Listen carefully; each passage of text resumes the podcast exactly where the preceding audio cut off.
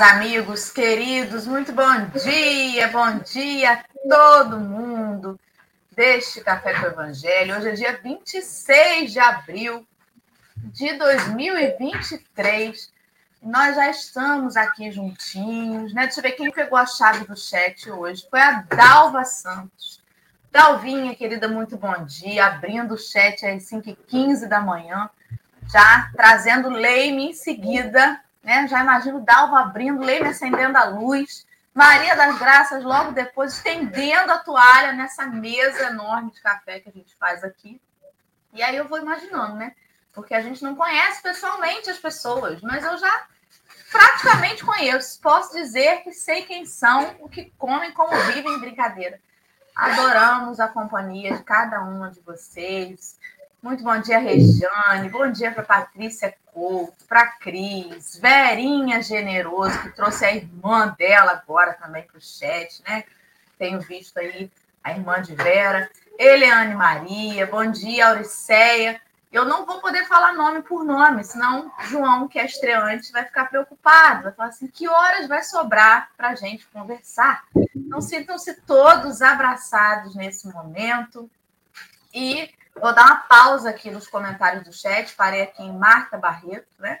Para que a gente possa fazer aí a audiodescrição contemplando os nossos amigos que nos seguem também, sobretudo nas redes de podcasts, que não veem a nossa tela, né? Alguns são deficientes visuais, a gente tem conhecimento de um grupo de companheiros que utiliza os áudios do café para estudo. Então, sintam-se acolhidos. Nós estamos agora numa tela retangular do YouTube no canto superior esquerdo, nós temos uma tarja escrito Café com Evangelho. Estamos divididos em três retângulos menores nessa tela.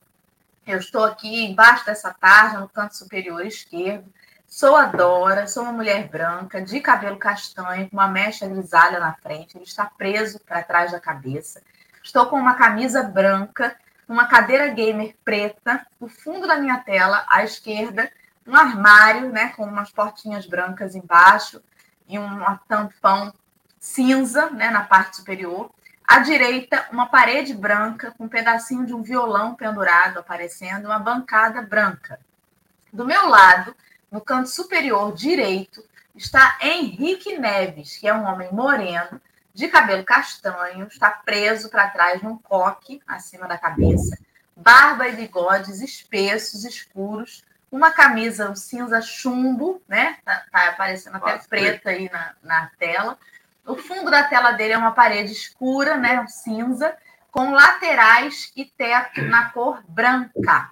Abaixo de nós está o nosso convidado de hoje, centralizado ali no retângulo abaixo. É o João Vieira. O João Vieira é um homem branco, de cabelo castanho escuro, curto, partidinho para o lado ele usa barba também e bigode, né? Aquela barba que é mais um cavanhaque. E tá ali já grisalhando também. A blusa dele é cinza. Não sabia que vocês tinham os dois combinados de vir de cinza hoje. Né? O fundo da tela do João, à esquerda, é uma parede branca e à direita, um armário em madeira, com uma porta em madeira também no cantinho direito. Nós já estamos assim posicionados com aquele desenhozinho de Jesus bem no cantinho da tela, da cintura para cima, vestindo uma blusa branca escrito Eu Te Amo em inglês. Ele sorri para a tela e acena com a mão direita. Então, voltando aqui, colocando os comentários na tela, cumprimentando as pessoas e bom dia, Henrique Neves. Bom dia, bom dia a todos. Bom dia, João. Mil perdões, não consegui participar hoje do pré Hoje eu entrei naquele buraco negro das horas de manhã cedo. Eu acordei às seis, quando eu vi já era seis e meia, e aí do nada já é sete horas da manhã, quando a Dorinha falou assim: vamos, que tá na hora. Eu falei: meu Deus do céu, hoje me perdi. Hoje os cabelos das crianças ficaram mais longos, algo aconteceu e nem, eu nem sei o que elas levaram para o lanche do café da manhã lá na escola para o recreio. Você que elas levaram alguma coisa mas estão aí. Um bom dia, seja muito bem-vindo. Que seja um ótimo café para a gente nesta quarta-feira, dia 26. E, Dora, eu soube podcast, só um. A gente começou com duas pessoas ouvindo, aí depois de um ano foi para 14, Hoje nós estamos batendo 46 ouvintes. Então, é trabalho de formiguinha, mas é um trabalho que tem uma constância de crescimento, graças a Deus. E muito obrigado a cada um dos 46 ouvintes que nos ouvem. Muito obrigado. João, agora. Henrique, antes de você passar para o João, podcast, para quem vê aí pelo YouTube, o que, que, é isso? Onde encontrar isso? Não, podcast, hoje em dia é difícil você falar isso. Não, né? não tem, tem muita gente que não conhece podcast. Qualquer aplicativo, dispositivo de áudio, qualquer aplicativo que escuta áudio tem hoje dia podcast. Se você jogar Café com Evangelho no seu, dispositivo, no seu aplicativo de áudio, seja ele qual for. Spot Pony. Spot Pony. Deezer. Deezer Pony. Deezer Pony. Google Podcasts. todos esses aplicativos jogam para lá. Você joga Café com Evangelho, vai aparecer. E o Spotify em especial, tem o vídeo também, você quer ver também. Agora, João, bom dia, seja bem-vindo. Uma leve apresentação para a gente. Quem é João? Bom dia. Muito bom dia a todos, obrigado pelo convite, muito feliz de estar aqui com vocês, é uma alegria muito grande. Que Jesus possa estar sempre em nossos corações. Bom, João é um amante do estudo do Evangelho, trabalha é, no Centro Espírita Allan Kardec de Campinas, na Sociedade Adimirense de Estudos Espíritas em Limeira, é divulgador da doutrina, é dirigente de reunião mediúnica, é médium, e profissionalmente trabalha com TI, trabalha com tecnologia da informação, é da área de, de gerenciamento de projetos de TI. Então, basicamente, esse, esse é o João. Eu achei que ia dizer radialista. Mas, voz, né? Pela voz. Rapaz, João começou a falar, eu já escutei João em algum momento da minha vida. Seja bem-vindo. Obrigada, querido, pela sua disponibilidade de estar conosco aí nessa manhã. Então, amigos, vamos lembrar aí a todos que antes de começar o café, a gente sempre faz o lembrete para que os companheiros que nos acompanham, sobretudo o pessoal que está ao vivo aí, a gente põe no chat o link para que vocês acessem o texto de hoje. Esse texto hoje faz menção ao Evangelho de João, capítulo 13, versículo 17, saber e fazer. Então, ele está lá no livro Caminho, Verdade e Vida, no capítulo 49, tá? Aí o link para você ir lá procurar, ler, não se contente com a explanação que nós faremos aqui em breve, 50 minutos, porque é muito pouco e não temos a pretensão de esgotar o tema, o texto. Então, tirem as suas, também as suas conclusões, compartilhem com a gente aqui ao vivo, ou deixa depois nos comentários do YouTube. A gente quer saber o que é que você é, conseguiu extrair do texto, né? entendeu, enfim, se concordou com a gente, falou, não, vocês estão viajando, porque é importante né, essa discussão no sentido de discutir ideias. Então, tá aí para todo mundo acessar. E antes da gente partir, então, para a leitura e começar o trabalho, vou pedir a Henrique para fazer para nós a prece inicial, por favor. Vamos lá. Eita, Soninho. Desculpa.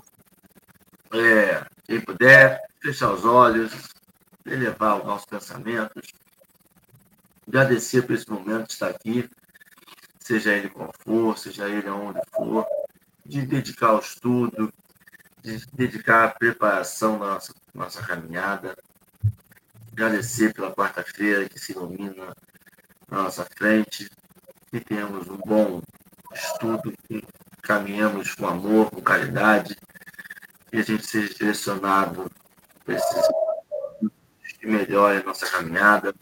Agradecer pelo trabalho de Chico,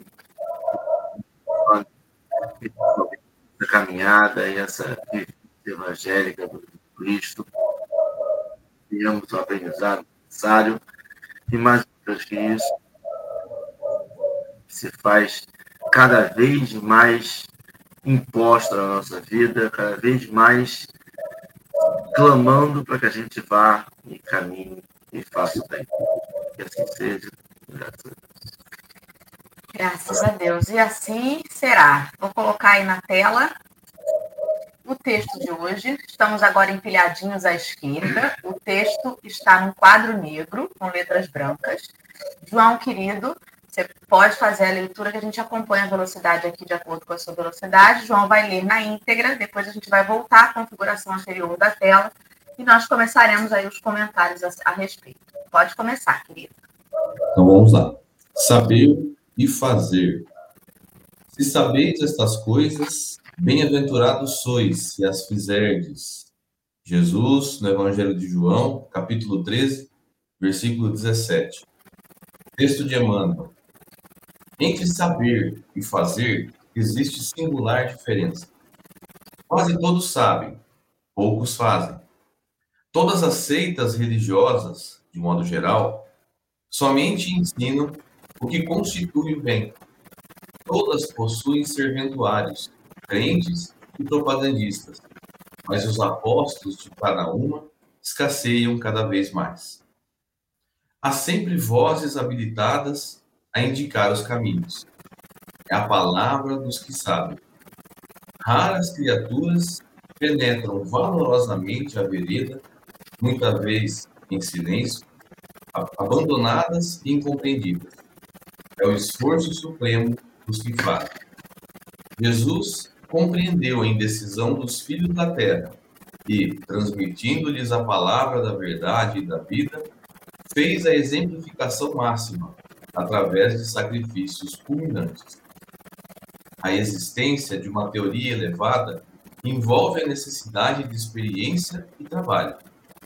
Se a ação edificante fosse desnecessária, a mais humilde tese do bem deixaria de existir por inútil.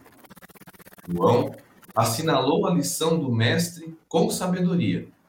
Demonstra o versículo que somente os que concretizam os ensinamentos do Senhor podem ser bem-aventurados.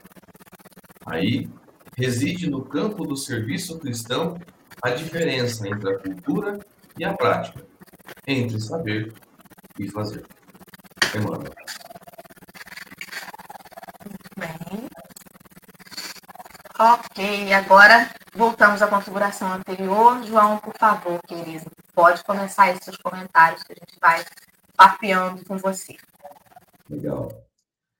O Evangelho de João, ele é um dos evangelhos, né, dos quatro evangelhos mais conhecidos, ele é o mais espiritualizado, digamos assim, né? Os outros evangelhos são mais dissertativos, são mais narrativos. O Evangelho de João faz questão, no capítulo 1, de demonstrar quem é o Cristo e de colocar todo o seu trabalho com relação ao planeta Terra. Então, sendo um evangelho mais espiritualizado, ele tende a nos chamar ao trabalho, tende a nos chamar à reforma íntima, que é o principal ponto que a gente trata na doutrina espírita, que é o nosso lema, né? É a reforma íntima, a transformação moral, a melhora gradativa a cada dia. Então, é uma, é uma necessidade que nós temos. E quando ele fala, né, da diferença entre saber e fazer, é, saber é fácil, principalmente hoje em dia, que a informação está tão disseminada, né? Informação está tão simples da gente achar. A gente estava comentando antes até da gente começar que hoje em dia você tem informação fácil, você encontra, você é, é, tem sites que traduzem, que trazem mais fácil para a gente a compreensão. O YouTube está aí. Agora tem uma necessidade muito grande da gente poder fazer, da gente colocar em prática aquilo tudo que a gente conhece. Porque somente fazendo é que a gente vai conseguir concretizar essa transformação moral. Né? O saber somente, se a gente fosse para uma montanha com 500 livros e ficasse 10 anos estudando esses livros, orando, né? jejuando, e voltasse depois de 10 anos, qual seria a nossa transformação moral? Nenhuma. Porque a gente não conviveu com os outros, não conviveu com o próximo, não houve essa é, esse, esse burilamento, como diz Emmanuel, né? É, é, nesse cadinho, como o próprio Emmanuel diz também, de transformações, a gente não consegue evoluir se não for com o próximo. E eu me recordo de uma parábola de Jesus, que é a parábola do bom samaritano. Só que antes da parábola, há um diálogo entre Jesus e o fariseu. Está lá, tá lá em Lucas, capítulo 10, versículo 35 a 46. Ele fala o seguinte, né? O, o doutor da lei questiona Jesus, né? O que eu preciso fazer para chegar no reino dos céus? E Jesus fala para ele: Como está escrito na lei? Como você a lê? E aí o fariseu rapidamente responde, né? Amarás o Senhor teu Deus de todo o teu coração, toda a tua alma, toda a tua força, e ao próximo como a si mesmo. E aí Jesus responde para ele: Muito bem, respondestes muito bem, vá e faça. Então é exatamente isso que o texto está tratando. Não adianta a gente falar, conhecer, saber decor versículos e versículos se não fizer, se não colocar a mão na massa, se não praticar, né? se não tiver as oportunidades. E é interessante porque às vezes a gente fala, poxa, quanto mais eu rezo, mais assombração aparece. Por quê? Porque se a gente fizer uma oração, uma prece, uma, né, um pedido a Deus, pedindo por paciência, qual é a única forma da gente conseguir adquirir a paciência?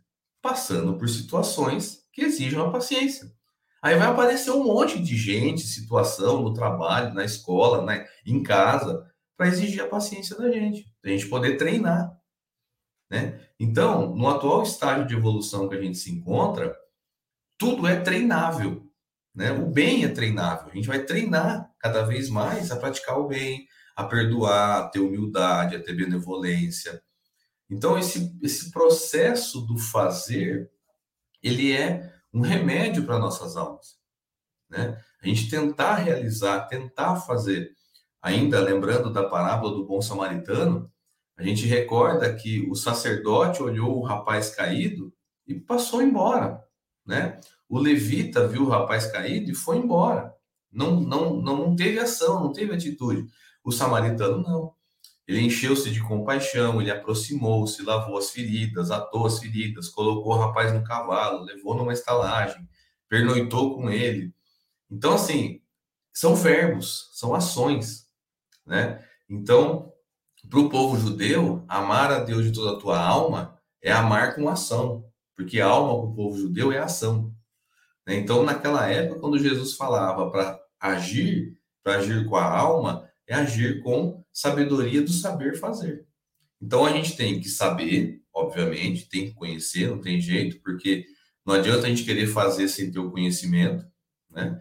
Mas também, principalmente, não ficar só na área do saber. Porque a área do saber é muito confortável. A gente falar para o outro, olha, faça isso, tome cuidado com isso. Não, você teria que ter agido dessa forma. O correto é agir assim. É confortável ficar no saber. Agora, quando você parte para o fazer, aí a coisa fica mais difícil. Aí você encontra os percalços do caminho e não tem jeito. Tem que colocar a mão na massa e tem que trabalhar. Excelente, João, excelente introdução. Você sabe que eu ouvindo você, eu fiquei imaginando que a gente faz com o evangelho a mesma coisa que a gente faz com aquela louça que a gente ganha bonita e que a gente tem a louça, mas fala assim. Aí a criança fala: mãe, vamos usar aquele prato bonito, né? Cheio de pintura. Não, aquilo é para uma ocasião especial. Parece que a gente está guardando o evangelho para uma ocasião especial, especial. Acha lindo, admira, né? Se vai na casa de alguém que tem coragem de usar aquela louça, diz assim, olha como é que fulano é desapegado, né? Consegue usar essa louça eu tô guardando a minha. Mas chega em casa e faz o quê? Mantém guardada. Admira o outro fazer, o outro usar, o outro praticar. E a gente, conheço, tenho, mas está lá na cristaleira, guardado para uma ocasião especial. E a gente faz isso com a matéria, imagina se não faz isso com o evangelho, né? Você ia falar, João? Não, eu até comentar, porque pode ser que essa ocasião especial já tenha acontecido, a gente não tenha percebido e acabou não usando, passou. Geralmente é isso que acontece. Geralmente é isso que acontece, né?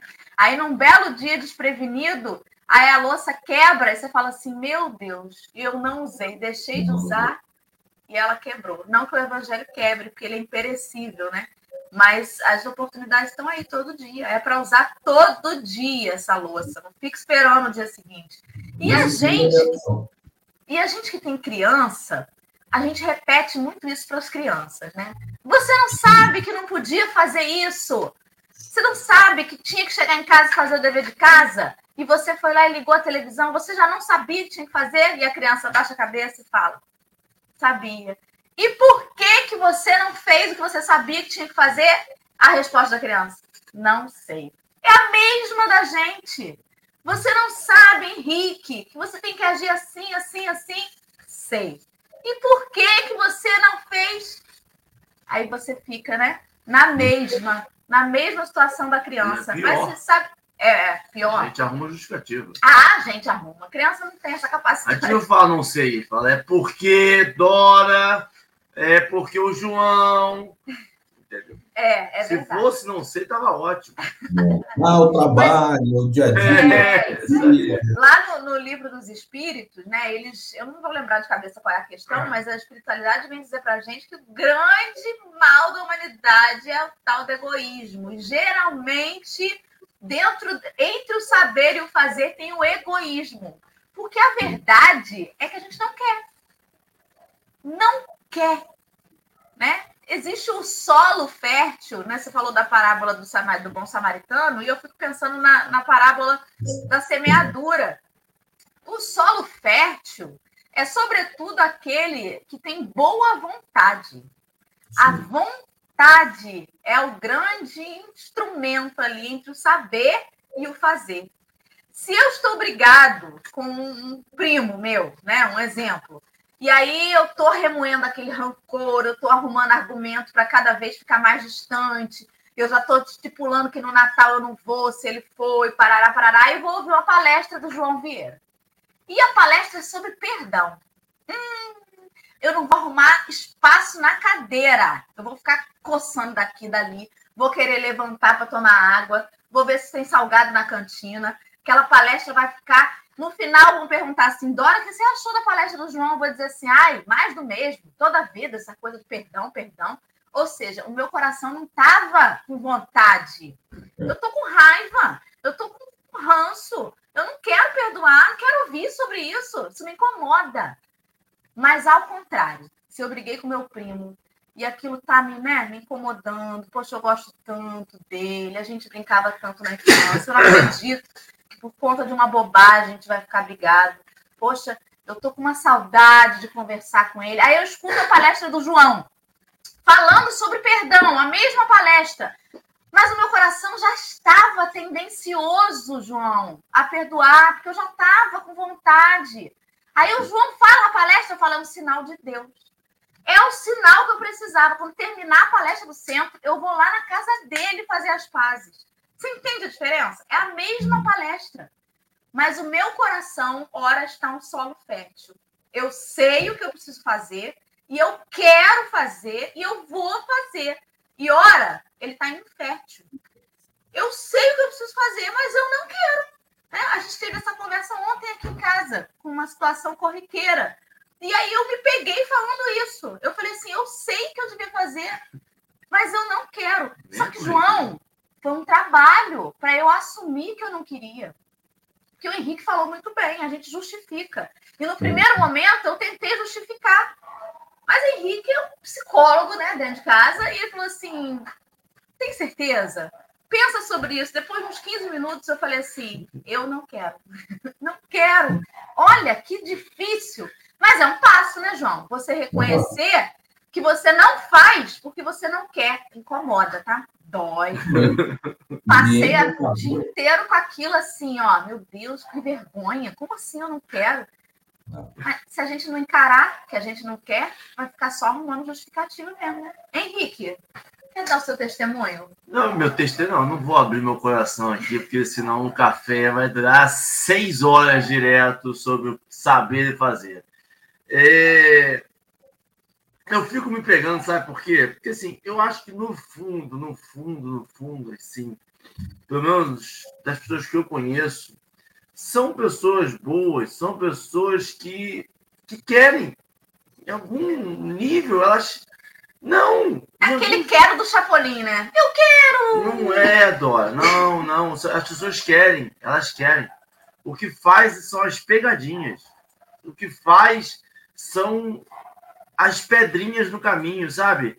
É, a gente estava fazendo até o café de ontem e a gente estava falando sobre isso, que o que atrapalha a caminhada não é o tamanho do morro quando, quando você contou a história, não foi? Foi, luz acima. Luz, morro acima. Luz acima, na Luz subida acima. cristã. A subida cristã. Sabe que Jesus não gosta de subida? É, Que é. Jesus Dá um convida, capítulo de luz acima. Convida Felipe. quando ele convida Filipe para subir o morro, e aí fala assim, mas é muito alto. E aí começa a subir, subir, subir.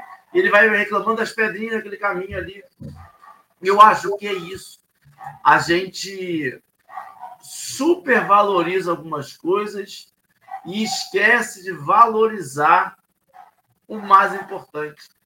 Acho que no- eu acho que é essa ótica, sabe aquele negócio de- dos olhos de ver que a gente vai perdendo conforme vai estudando e vai vivenciando. A gente Não, é-? Não, pode não, a gente esquece daquele primeiro choro que tem quando a gente puxa o ar.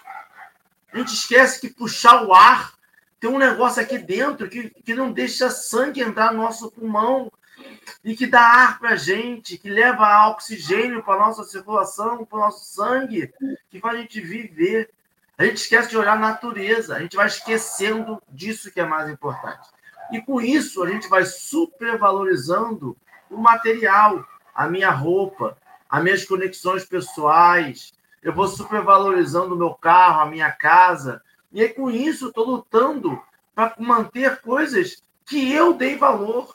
Eu sempre me pego muito é, sobre essa questão de dinheiro, de valor, de quem atribui valor às coisas, quem, quem disse que o diamante é raro. É raro, mas e aí? Eu lembro muito bem de um sheik que tinha bilhões e começou a pagar tudo que ele comprava em ouro. Porque tinha tanto dinheiro e o ouro para ele não era raro. Ele começou a pagar tudo em ouro. E aí o que aconteceu? O ouro desvalorizou. E aí tiveram que outros ricos falar com ele e falar assim, cara, pare de usar ouro. Você está desvalorizando o ouro. E ele parou de usar ouro. Ou seja, quem atribui esse valor somos nós socialmente. Então, quando a gente fala, a gente sabe, sabe, a gente faz, não. A gente não faz porque se a gente sabe. Porque em algum momento a gente desvalorizou. E aí eu acho que é pior, porque eu estou desvalorizando as palavras que são o mais importante da nossa vida. Porque eu cresci numa geração que queria saber qual o sentido da vida, por que eu estou aqui, o que, que eu vim fazer. Sabe, é uma geração melancólica. Ainda, se bobear, perguntar para os jovens, ainda é. É o que, que eu vim fazer. Mais do que qual é a minha profissão, é o que eu vim fazer na vida. Qual o propósito da vida? Eu lembro de filósofos perguntando isso. Eu lembro de livros, de músicas, de filmes, tentando. E a gente sabe o propósito da vida. A gente tem essa resposta. Eu todo mundo aqui que leu o Evangelho e conseguiu tirar ali, tirou duas gotinhas de suco de 765 mil palavras, tirou duas gotinhas, duas palavrinhas, amor, perdão. A gente sabe. Só que a gente fez? Desvalorizou isso. Achou que isso é um culto religioso. Não é uma religião de religiosidade no sentido de ir à missa, ir ao culto, ir à casa espírita. É uma religiosidade sentido de nos religar a Deus. Isso não é um momento. A gente tem que acabar com isso de que é um momento que nós temos. Eu vou para a minha casa espírita que eu tenho que ter no meu momento com Deus. Eu estou desvalorizando o meu acordar, o meu almoçar, as plantas que vivem comigo, os seres humanos que passam pelo meu caminho. Eu estou desvalorizando completamente só aquele, todos os momentos que eu passei para valorizar e hipervalorizar aquele momento. E aí, quando eu hipervalorizo aquele momento, eu tenho esses ranços, esses problemas de casa espírita. Logo aqui, não tem uma caridade. Eu vejo aqui, estão discutindo isso, mas não tem isso, não tem aquilo. Porque eu hipervalorizei, aumentei a minha ansiedade. Eu achei que ali era a terra dos escolhidos. Eu achei que aqui eu vivo no terra de provas e expiações. Quando eu passo pelo portão da casa espírita, eu já estou no mundo angelical. Eu já estou no nosso lar. Aqui só tem espírito bom. Aqui... E não, porque, como o João falou, se eu não pratiquei durante seis dias, durante cinco dias da semana, Fora da casa. fora da casa espírita, eu estou mais treinado para quê, gente? Eu estou mais treinado para não praticar. E aí, por isso, talvez, João, que eu tenho visto cada vez mais e tenho mudado muito a minha ótica sobre essas pessoas que vivem na casa espírita, que vivem numa, numa igreja evangélica, que vivem naquilo ali. E eu tinha uma, uma, um, uma visão, eu falei, não, mas também não precisa ser assim, né? Dá para ser um pouco aqui, um pouco lá, tem que ter bom senso. O pessoal vai viver lá, e aí vai acabar perdendo a vida, não sei. E hoje eu entendo que às vezes é necessário. Às vezes você precisa entrar com antibiótico, João. Às vezes você precisa ir lá e forte, você precisa passar uma semana na casa espírita para poder vivenciar o tempo todo, para sair de lá fortalecido. É treinamento. Às vezes a gente precisa. Às vezes eu trabalho chamando assim, cara, olha só, olha o quanto de irmão necessitado, olha o quanto. E você tem almoço, você tem jantar. Você está reclamando que não tem um suco, que não tem um Guaravita, que não tem uma Coca-Cola. E você está aqui, ó, olha, olha os necessitados, olha o atendimento mediúnico. Olha quantas pessoas, quantos irmãos perderam vidas, perderam encarnações e estão lá arrependidos porque não puderam trabalhar. Olha quantos irmãos estão presos ao material. E você tem que vir. Eu não sou médico, mas deve ser muito louco você vir esclarecer um espírito de que não, olha só, não, não é para se preocupar com herança. Você vai ficar aqui preocupado com dinheiro, mas as pessoas vão usar, não sei o quê. Aí você termina faz a prece, não sei o que, termina, dá 10, 15 minutos, 20 minutos, se preocupa com o material. Isso é uma chamada. Você tem que fazer, assim, nossa, eu acabei de esclarecer todo um espírito para não se ligarem aqui. E olha o que eu estou fazendo. Estou eu me ligando novamente. E aí tem como dizer que o cara não sabe? Não tem como. Ele acabou de esclarecer um amigo, um irmão. Termina o atendimento, vai lá e. Aí você fala, pô, por que ele não está fazendo? Porque ele está supervalorizando as coisas ainda. Não sei, João. Salva é. nós aí, João. A questão, a questão do saber é interessante, né? Porque um dos primeiros saberes que a gente tem que ter é o saber de si próprio, é o conhecer-te a ti mesmo. Porque tudo isso que o Henrique falou faz todo sentido quando você começa a se conhecer. Você sabe, poxa, isso eu consigo fazer. Ah, isso eu não, não dou conta. E aí o que acontece? Às vezes a pessoa se dedica mais quatro, cinco vezes na semana na casa espírita, porque ela está buscando, às vezes, algo que está fora, mas tem que estar tá dentro. Né? Tem que estar tá dentro dela. Então, assim, claro, pode trabalhar quanto quiser na casa espírita. A casa espírita agradece. Quanto mais trabalhador, melhor, porque tem muito trabalho na casa espírita. Quiser ir sete vezes por semana, pode ir, não tem problema. Mas é importante a gente encontrar tudo isso dentro da gente. Onde que está isso dentro da gente? O que eu conheço de mim? Ah, eu não vou fazer tal coisa porque eu sei que eu sou orgulhoso. Se eu fizer isso, eu vou enfiar o pé pelas mãos. Isso é se conhecer.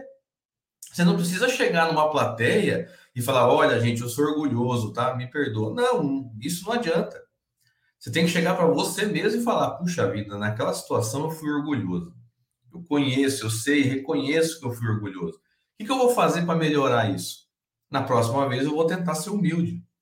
E aí você vai se treinando, como eu comentei, para você poder, é, é, é, nesse momento que nós estamos no, na nossa evolução espiritual, se condicionar primeiro, porque a gente não consegue transformar por amor de uma hora para outra. Nossa, enchi meu coração de amor, agora eu vou ser humilde. Não. No nosso atual estágio de evolução é condicionamento. Você vai se condicionando, você vai trabalhando, você vai trabalhando, até que chega uma hora você fala, não, agora eu consigo. Agora eu consegui dar conta de realizar. Essa é uma forma. A outra forma é o sofrimento. Porque o sofrimento vem mostrar para gente, vem colocar o dedo na ferida onde está, a gente fala, nossa, eu preciso mudar isso. Então você se conhece ou por amor, né? Você se conhece por vontade própria, ou quando a dor chega, né? O próprio texto fala: as casas espíritas, igrejas católicas, protestantes, evangélicas, neopentecostais estão cheias de gente que quer trabalhar. Ótimo, é muito bom. Mas tem cheio de gente que quer falar para o outro que tem que fazer, mas não consegue fazer em si mesmo. Né? Muitas vezes eu me pego, eu sou divulgador da doutrina, eu faço palestras para um monte de gente, falo uma coisa, um monte de gente, e eu me pego pensando: caramba, será que eu estou fazendo o meu papel de falar para os outros, mas eu estou fazendo para mim? Isso é uma coisa que é, é uma das coisas que mais pegam para mim. Será que eu estou fazendo tudo isso que eu estou explicando e falando e contando para as pessoas? É uma cobrança muito grande. E aí é interessante que a gente vê que Deus coloca a gente no trabalho. Desculpem. Deus coloca a gente no trabalho que a gente precisa. Porque se eu tenho que repetir tantas vezes um conceito, é porque ele não está solidificado dentro de mim ainda. Né? Eu preciso solidificar ele dentro de mim. Ah, mas você fala muito bem, você leva muito bem. Tá, mas será que eu faço muito bem? Essa é a principal questão.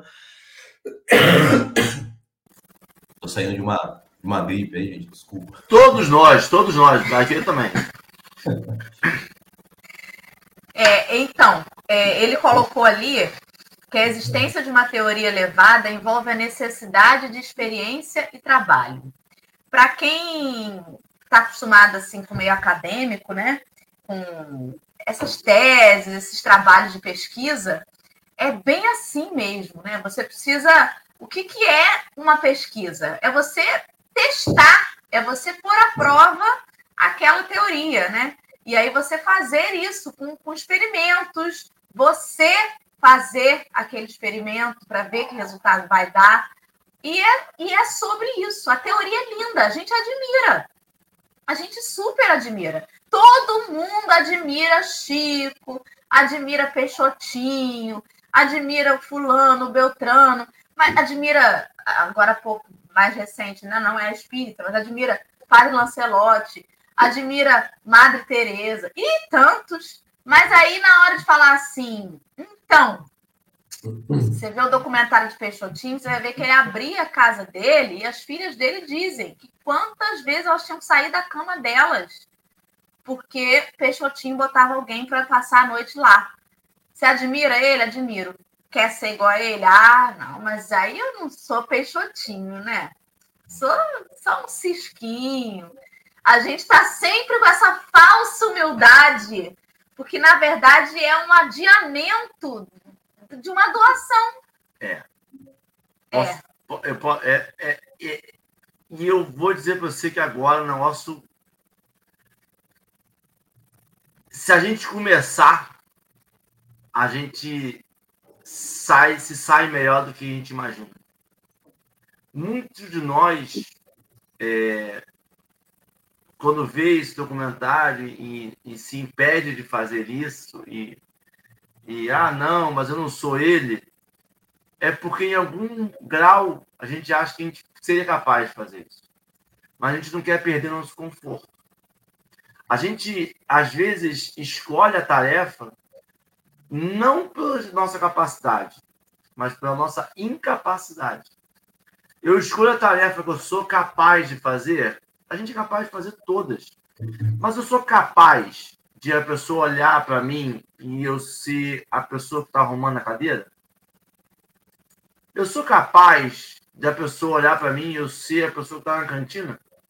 Eu, tô, eu sou capacitado a pessoa olhar para mim e não ver nobreza? É, é isso.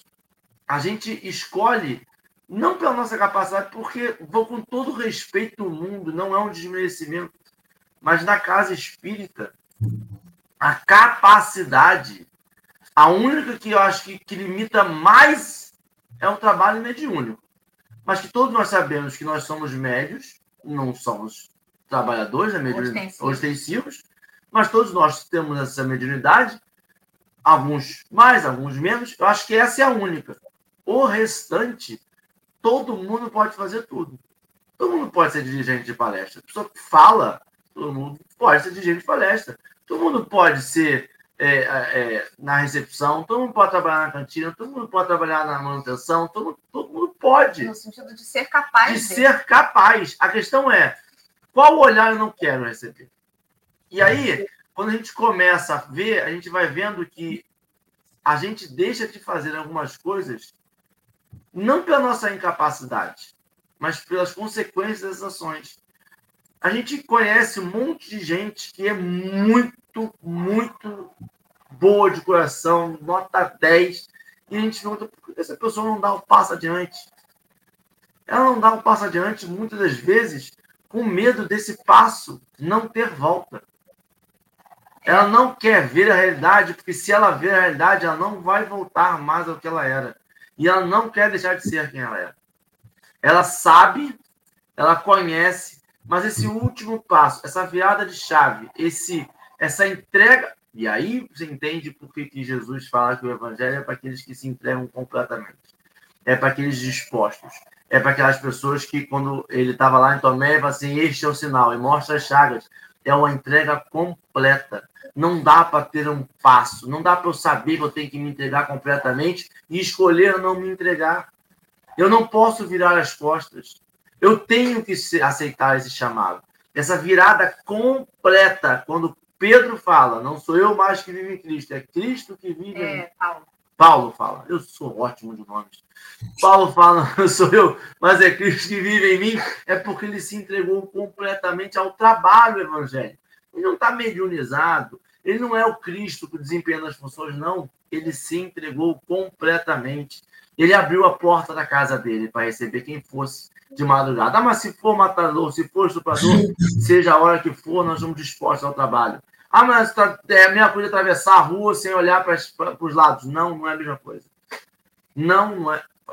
Não, pode, pode, pode concluir. Não, a sua fala me lembrou, por exemplo, que Nicodemos, que queria conhecer, queria tirar dúvida, que estava intrigado com aquilo, ele podia ter falado podia. assim, quer saber? Eu vou seguir esse cara. Mas ele não podia deixar de ser quem ele era. Isso, Puxa é vida, eu sou Nicodemos, é eu isso. sou fariseu que sou aqui, tenho um papel social. Vou dormir, entenda.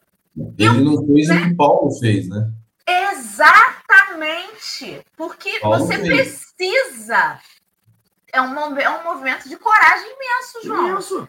Francisco de Assis, que deixou a herança de lado, falou assim: não preciso disso. Mas aí o pai falou: se você for, você esquece, tudo bem. E ele foi. É um, um movimento de coragem imenso. Mas passa por onde? Passa pelo orgulho também, né? Mas tem uma coisa interessante, porque hoje em dia, o grande medo, né, a grande relação que as pessoas fazem é e, que está mal interpretado no evangelho. Se eu for rico, eu não ganho os céus. Eu não ganho o reino de Deus. Né? Só os pobres ganham o reino de Deus. Então você fica naquela dúvida, meu Deus, eu posso querer ter coisa material? Não posso, né? Então, na verdade, assim, o problema não é você querer ter coisas materiais. Você pode ter. O problema é você exatamente fazer isso que vocês estão falando. Deixar de lado o que é espiritual para focar só no que é material. Você pode ter as coisas materiais, você pode se é, desempenhar para ganhar mais, pode, desde que você não esqueça o essencial, que você faça essa, esse, esse chaveamento, essa, essa busca pelas verdades divinas. E aí eu vou dizer, vou dar uma dica para a espiritualidade. Talvez um, quando a gente fazer um, fizer um ato bom, ter aquele cheirinho de carro novo, de coisa nova, aquele cheirinho do plástico não utilizado, talvez fosse aí um implemento. Porque a gente compra coisa, a gente faz coisa por causa do cheiro do novo. Né? Aquele não. cheirinho de, que nunca foi usado. Este é o meu primeiro, é o, é o primeiro bumbum que senta aqui. Talvez isso seja necessário para a gente ter esse incentivo, sabe? Você fez uma boa ação, você dá aquele cheirinho de plástico novo, você fala, nossa, gostei dessa ação. Sabe? A gente precisa materializar. A gente está muito materializado. Exato, porque a gente precisa fazer o quê? Treinar. Treinar. Fazer o papel de, de, de, de realizar aquilo é, é, é, o próprio Kardec fala né, no livro dos médiuns que a melhor forma de você trabalhar a mediunidade é treinando ela, para tudo na, na, vida. Você treina a fazer a caridade, você treina a fazer a humildade, você, você treina, né? Porque a gente não tem ainda essa, essa capacidade, como Paulo teve, por exemplo, e pensar: puxa vida, eu estou fazendo tudo errado. Eu estou perseguindo aqueles que eu devo ajudar.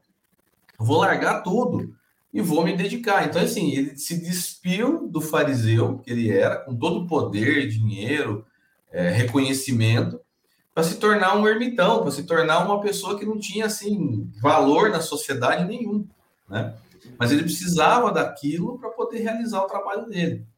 Agora, a gente, e, né, recordando, os primeiros cristãos morreram no, no, no, no Circo Máximo de Roma por defenderem o Cristo. A gente não precisa morrer mais para defender o Cristo. A gente está numa época agora que é só a gente matar o que há de dentro de nós, a gente é ruim. Mas às vezes socialmente precisa, João. Como que eu vou deixar de ser aquela pessoa que era um, um, um ânimo da festa? Como que eu vou deixar de ser essa pessoa que fazia acontecer? Que levava as, as, as bebidas, as drogas, as mulheres, os homens. Como que eu vou deixar de ser essa pessoa que era o centro das atenções? Como que eu vou deixar de ser essa pessoa que as pessoas me procuravam para saber qual tecnologia comprar, como ser o melhor, qual o melhor? Como, como que eu vou deixar de ser essa pessoa? Como que eu, quando a pessoa vem me perguntar, João, eu compro o iPhone 27.538 ou o iPhone 39.45? Como que eu vou deixar de falar assim, cara, os dois vão fazer a mesma função? Você precisa matar essa persona. Mesmo socialmente. É. Mesmo Verdade. filosoficamente. E mesmo aí, que nada- e aí é você estar disposto aos olhares que você vai ter, né? Você Exato. ficou muito careta, João. Depois que você ficou fazendo Posso esse nem negócio- falar mal de ninguém à sua frente. Como você mudou, né? Como você se transformou. E é como É Jesus porque- diz: Bem-aventurados são os perseguidos por amor à justiça. Esses são os perseguidos, né? Como você mudou? Como é que você vai permitir que aquela pessoa faça aquilo para você? Você não vai se vingar? Não, não vou. Exatamente. Exatamente. E aí você falou da bem-aventurança. é, no final do texto, Emmanuel fala isso, que João assinalou a lição do mestre com sabedoria e demonstra o versículo que somente os que concretizam os ensinamentos do Senhor podem ser bem-aventurados. Se sabeis essas coisas, bem-aventurados sois se as fizerdes. Por quê? Essa bem-aventurança é sobre uma felicidade que não depende dos meios externos, né? E é muito complicado, porque normalmente a nossa felicidade, ela está sempre dependente de alguma coisa. Eu sou feliz se eu tenho a casa cheia. Se um Verdade. dia eu não tenho a casa cheia, eu não sou feliz. Eu sou Uhum. feliz se, se a minha comida predileta está na mesa. Hum, mas se fizer abobrinhas de ló, eu não sou feliz. A bem-aventurança é uma felicidade que independe do contexto. Você é feliz porque você sabe que está fazendo aquilo que você sabe que deve ser feito. E E aí, satisfação todo o restante- traz, né? não entendi? A satisfação que isso traz. Exatamente. E quando a gente termina, por exemplo, lá no Kardec, eu participo da reunião mediúnica, né? Quando termina a reunião e a gente faz os comentários sobre os atendimentos, a gente vê no rosto dos nossos irmãos, assim, a satisfação de, poxa, eu consegui encaminhar, ele estava precisando de auxílio, eu consegui encaminhar ele, eu consegui trazer uma palavra de conforto. Então, assim, fazer o bem é contagiante. Quando a gente consegue se colocar nesse nível de vibração, e, e, e olhar e falar, nossa, é, não, não há obrigado no mundo que seja suficiente para você aquilo que você está sentindo. Não precisa nem falar obrigado, você está sentindo aquilo. Então, é uma coisa envolvente. Não, é, é só para traduzir para as palavras de bom português e para as pessoas entenderem.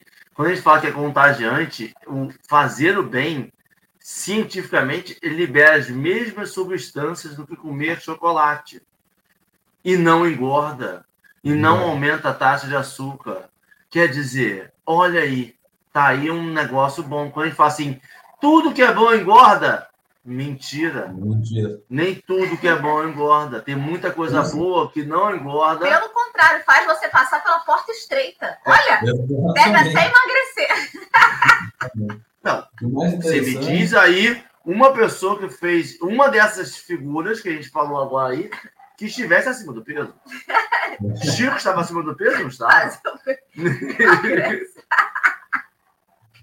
Nenhum deles. Francisco de Assis era magrinho. Mas você sabe que é uma coisa interessante, porque olha como é fantástico isso, né? Tem um trabalho lá no Kardec, lá no SEAC, né, o centro que eu frequento em Campinas, que é entregar a cesta básica. Então as pessoas vão até a casa da pessoa, entregam a cesta básica, conversam, fazem né, um, um- reconhecimento ali, conversam com todo mundo e vão embora. Quando a pessoa não precisa mais da cesta básica, porque arrumou um emprego, alguma coisa, a pessoa, a família avisa, olha, não vão precisar mais da cesta básica. mas 90% das famílias falavam o seguinte: olha, não vamos precisar mais da cesta básica. Mas vocês podem vir aqui para conversar com a gente, porque é tão bom receber vocês. Ou seja, não é só o material. Entendeu? É, não, é mesmo. só o material, é o espiritual que você leva, o que você faz para as pessoas. Então, às vezes, em casa, você tem assim, aquela pessoa difícil, aquela pessoa complicada. Se você ficar achando complicação, vai ficar mais complicado ainda. Então, tentar achar o ponto que você conversa, que você compreende, que você busca compreender. E aí a pergunta que a gente faz, mas por que eu? A pergunta que eu faço é, por que não eu? Leone, né? É uma música assim. E aí, João, a gente está falando de uma sociedade hoje em dia, em 2023, que a gente pode pensar numa pessoa, ligar para essa pessoa, fazer chamada de vídeo com essa pessoa. A gente está pensando, volta e meia, a gente fala que o nosso celular, se a gente pensar em comprar um pneu para um trator, mesmo que não tenha trator, eu estou conversando aqui, falou de trator três vezes, quando eu abrir o celular, vai estar lá, trator. Você quer comprar pneu de trator? Está me escutando o tempo todo? Eles escutam, eles veem o que a gente fala, eles sabem quanto tempo a gente fica na tela. Ou seja, celular é um grande auxílio porque a gente está vendo, porque a gente está fazendo. E aí a gente tem essa possibilidade de estar junto com essas pessoas. Eu digo isso, João, sabe por quê? Ontem eu estava numa. Minha vida é sempre corrida, né? Estava numa correria, botando minha filha para a escola, pro nosso depois, pós-escola que ela faz lá da, escola dela. Meu celular pegou, automaticamente pegou e ligou para minha tia. Que eu não falo há dois anos. Né? E aí ligou para ela e ela me retornou. Eu falei, oi, tia, sabe o que você faz? Tia tá me ligando? O que aconteceu? Notícia ruim. A nossa celular me ligou, você me ligou. Eu falei, tia, sabe quando você tem que pedir desculpa por ter te ligado? Eu me senti mal de ter falado, desculpa te ligar? Não, desculpa não, tia, foi meu. Mas como você tá? E aí você começa a se sentir mal e fala assim, eu não ligo. Meu bolso ligou e eu tenho que pedir desculpa por ligar para uma pessoa da minha família. Quanto desconectado eu tô. O quanto corrido e achando desculpas para não ligar para ninguém. Sabe? Na sociedade hoje em dia que você fala, João, que a pessoa fala assim, mas vem aqui. Quantas pessoas ficam felizes que a gente liga para alguém? Pô, a gente não sabe como é que a pessoa termina a ligação. Talvez a pessoa termine a ligação, poxa, essa ligação encaminhou meu dia. Sabe? E a gente não liga, a gente não, não fala, a gente prefere ficar seguindo a nossa vida. A gente está numa sociedade em que a gente consegue ligar para quase todo mundo. Todo mundo hoje em dia tem, tem mais celular que gente no Brasil. Tem, tem mais celular que gente no Brasil. Então a gente precisa entender que a gente pode ligar. Gente não pode deixar ninguém desamparado, porque ninguém liga passar o dia inteiro sem ligar. A gente tem conversado muito, e é uma coisa que tem, tem, tem impactado muito na sociedade, principalmente dos mais velhos, é esta solidão. Este que ninguém liga. Este passar o dia inteiro sozinho. Você e seus pensamentos. E aí você pensa, eu, no auge dos meus 38 anos de idade, eu não quero ficar sozinho com meus pensamentos. Eu já fiz muita coisa, já tenho muito, muito, muito fantasminha me atordoando. Imagina com 60, com 70 anos, até onde a minha mente vai viajar. Às vezes eu preciso dessa ligação para me chamar de volta. Eu preciso, e a gente precisa fazer isso o tempo todo. Se a gente sabe isso, a gente precisa fazer. A gente precisa ligar para as pessoas, mandar um WhatsApp numa lista de transmissão. Bom dia, como está você? Como foi seu dia? Sabe? Isso é importante para criança. Minhas filhas, quando eu não pergunto, quando eu esqueço, minha filha, ninguém perguntou como foi meu dia. Você acha que adulto não reclama, não pensa? Ninguém perguntou como foi meu dia. Eu, eu fiz essa reclamação com minha esposa outro dia. Ninguém perguntou como eu tô. E aí? Porque ninguém pergunta, porque a gente está sempre achando que tá tudo bem. É. E a gente começar a reconectar de novo que tá tudo bem com você. Sabe? Isso já é uma caminhada cristã. Isso já é querer fazer o bem. Eu não preciso de uma mediunidade ostensiva, eu não preciso. Eu preciso querer o bem do próximo. Você, você, pegou o que eu ia falar da mediunidade ostensiva. É muito engraçado que a gente se pega muito ao título, né? Fulano é dialogador. Fulano conversa com espíritos e convence espíritos a irem para a luz. Gente, uma quantidade de espírito encarnado que tem aí, que a gente pode conversar. Precisando de luz. Precisando, né? Por que tem que ser dialogador só de desencarnado? Quantidade de encarnado que você pode dialogar e dizer assim, meu irmão, sai dessa, né? Vamos para a luz. E a gente acha que só vai ter. Não. Eu só, só vou ter reconhecimento. Só, eu só atendo espírito. Vou fazer até um cartãozinho, dialogador, apenas espíritos desencarnados. Não, gente, né? Vamos treinar aí com os encarnados, né? À toa que tem um monte de encarnado perto da gente. Então, minhas considerações finais já foram essas, que agora que eu olhei para o relógio também é um susto, que a gente bateu um papo tão bom que a hora voou, né? Quero agradecer aí aos amigos que estiveram com a gente no chat, compartilhando, comentando, colocando aí as suas impressões, discutindo a respeito. E quero agradecer João. João, meu filho, esse café não acabou ainda. Você está com essa xícara é. verde desde o início do programa. E eu tô assim, gente, não é possível. Ele está repondo esse líquido. Porque toda.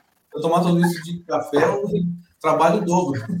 Tem que ter uma garrafinha térmica aí repondo, porque tá desde o início, meu café já acabou aqui, ó, há muito tempo. Chazinho mate, um chazinho gostoso, conhecendo é bom.